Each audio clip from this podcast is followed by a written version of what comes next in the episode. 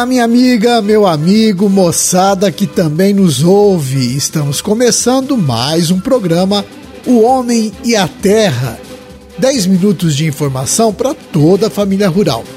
Este programa é um serviço de comunicação do IDR Paraná, o Instituto de Desenvolvimento Rural do Paraná e a Par Emater. Na apresentação, eu, Roberto Monteiro, meio resfriado, mas firme por aqui. E na sonoplastia, nosso colega de todos os dias, Gustavo Stella. Hoje é dia 19 de maio de 2022, uma quinta-feira de lua cheia, dia de São Pedro Celestino V, Santo Ivo, de Santo Urbano I e de São Crispim. Também é o Dia Mundial do Médico de Família. Com o frio que anda fazendo em todo o estado, os técnicos chamam a atenção dos piscicultores para algumas práticas de manejo que devem ser adotadas durante o inverno. Primeira orientação é que o produtor evite colocar alimento em excesso no tanque. Com temperaturas da água mais baixas, os animais se alimentam menos e, consequentemente, crescem menos, então é preciso reduzir a oferta de alimento.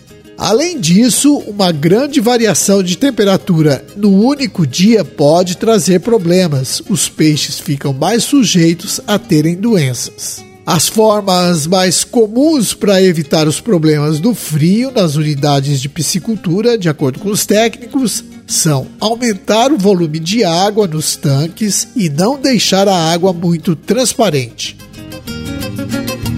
A maior profundidade impede mudanças bruscas de temperatura e a menor transparência reduz a perda de calor para o ambiente. Refúgios com plantas como aguapés podem ser feitos. Para criações de peixes em tanques rede, em reservatórios de lagos e rios com águas mais transparentes, é necessário colocar sombrite, tá certo? Bem, qualquer problema, procure a orientação de um técnico do IDR Paraná no seu município.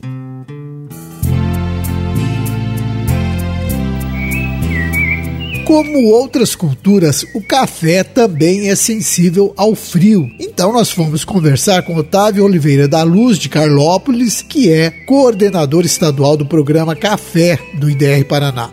Ouçam o que o Otávio diz sobre a importância de se manter a área de café no limpo com a chegada do frio. Sempre na parte baixa da área de café, procure sempre deixar limpo. Se tiver um, um capim alto, um napier, ou se tiver uma cerca viva, um quebra-vento, limpe por baixo das árvores, de modo que consiga escoar o ar frio. Não deixa nada de anteparo lá de baixo da lavoura de café, para que o ar frio escoe de cima da lavoura de café, vá lá para a grota, lá para baixo. Por outro lado, a parte alta da área de café, se acima da área de café tiver uma outra área de pastagem ou de lavoura branca, seria interessante ter um anteparo bem fechado, a linha de napier, umas árvores, para não deixar o ar frio dessa parte mais baixa entrar na área de café, que pode causar prejuízo, falando em área. No meio da lavoura, tanto faz lavoura nova como lavoura mais adulta, sempre no inverno teria que estar o solo limpo. Solo limpo você consegue absorver mais a energia do sol, que depois irradia durante a noite e mantém a temperatura um pouco mais alta. Então, solo limpo é muito interessante. No verão a gente sempre deixa o solo coberto, no inverno solo limpo. Café novos, né? Café acima de seis meses ou quando já começou a cruzar bem, não dá para você dobrar e enterrar. Então, mas dá para você chegar terra na canela dele no tronco e essa terra já deveria ter sido chegada agora começo de maio, porque você chega terra até os primeiros galinhos, né, para proteger bem a, a, canela dele e a terra pode ficar até agosto sem problema nenhum. Então passa o inverno todo com a canela protegida. Se vir um frio forte por baixo, protege a canela e se chegar a queimar as folhas, por baixo da. Aí nasce de baixo, brota embaixo, você está protegido. O Otávio também dá uma orientação para quem tem lavouras mais novas. Lavoura novinha, que foi recém-plantada, precisa ter do lado da linha de café terra solta o suficiente para que na véspera da geada, aí tem que ficar atento ao disque geada, né? Com 48 horas já tem quase que certeza absoluta de previsão. Se tiver previsão de geada, aí tem que enterrar 100%, né? Aí coloca uma, enxadada de terra por baixo para servir de travesseiro, dobra o pezinho de café com o pé e joga outra enxada de terra por cima. Essa operação você consegue fazer uma pessoa 3, 4 mil muda por dia, né? Então é muito rápido e dá para fazer também mecanicamente com certo cuidado dá para fazer. Só que esse café enterrado 100% cafezinho novo, no máximo 10, 11 dias aí tem que desenterrar para não prejudicar a planta. Esse desenterrio tem que ser manual e é um pouco mais trabalhoso. E nos cafezais mais antigos? Ouçam a dica do Otávio. Café adulto, ele torna um pouco mais resistente à geada se você tiver durante o ano uma boa fertilização, é, uma boa nutrição, um bom controle de praga e doença, enfim. Se o café estiver forte, ele resiste mais. Uma boa adubação desde a correção do solo. É interessante também quem trabalha com café irrigado cortar a irrigação. Quanto mais água no solo, mais queima, né? Fica mais ralo a seiva da planta, a folha fica mais sensível e queima mais fácil. Então você fazer o café passar um pouquinho de sede no inverno é bom fica um pouco mais resistente. E você tem que fazer tudo para deixar a seiva da planta mais densa, baixar o ponto de congelamento. Então, se você tiver uma boa nutrição, é, durante o ano ajuda muito. E próximo inverno, se você fazer alguma pulverização com silicato de potássio, é, um produto que tenha potássio na formulação, ajuda, mas não faz milagre. A nutrição tem que ser durante o ano todo. Bem, vocês ouviram aí as orientações do Otávio. Para quem ainda não tem o número do Disque Giada, anote aí: 4333914500.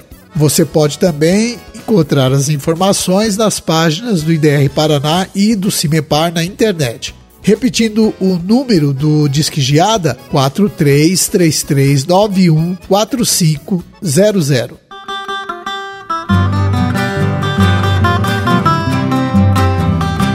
Lida com gado de leite já tem que ir se programando para fazer o plantio de pastagens de inverno. Como alternativa, tem as aveias, a branca e a preta, o azevém, o centeio, a cevada e a triticale. Conversando com um técnico, o produtor pode se informar sobre as variedades mais adequadas para sua região. O importante é fazer o planejamento forrageiro para não faltar alimento para os animais. Muita gente tem usado os pós de rocha nas áreas de lavoura, mas é bom saber que esse material não substitui corretivos de acidez ou fertilizantes.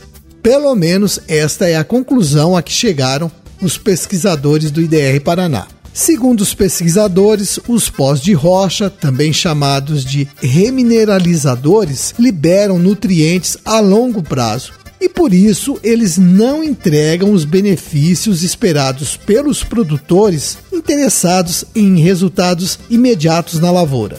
O pesquisador Luciano Grilo Gil explica que os adubos químicos oferecem nutrientes para as plantas imediatamente após sua aplicação no solo. Mas esse não é o caso dos remineralizadores, que liberam esses elementos de forma lenta, o pesquisador explica que os pós de rocha podem trazer benefícios para o solo ao longo dos anos, principalmente em solos mais ácidos. Como esses remineralizadores são um subproduto da mineração, geralmente para a obtenção de pedra brita, existe uma grande variedade desses produtos no mercado. Geralmente, eles oferecem teores diferentes de nutrientes que são oferecidos às plantas. Por isso, a lei que regulamentou o uso dos pós de rochas na lavoura também define requisitos para a comercialização desses produtos. São requisitos como o teor de cálcio, magnésio, potássio e os níveis de contaminantes químicos.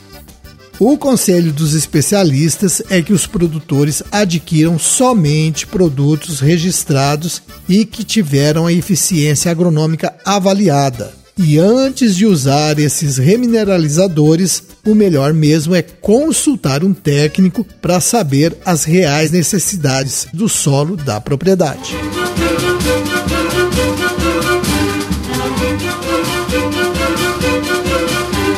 Minha gente, vamos terminando o nosso programa de hoje, deixando um abraço a todos vocês e amanhã estaremos aqui de volta com mais 10 minutinhos de informação no seu programa O Homem e a Terra. Até lá, tchau!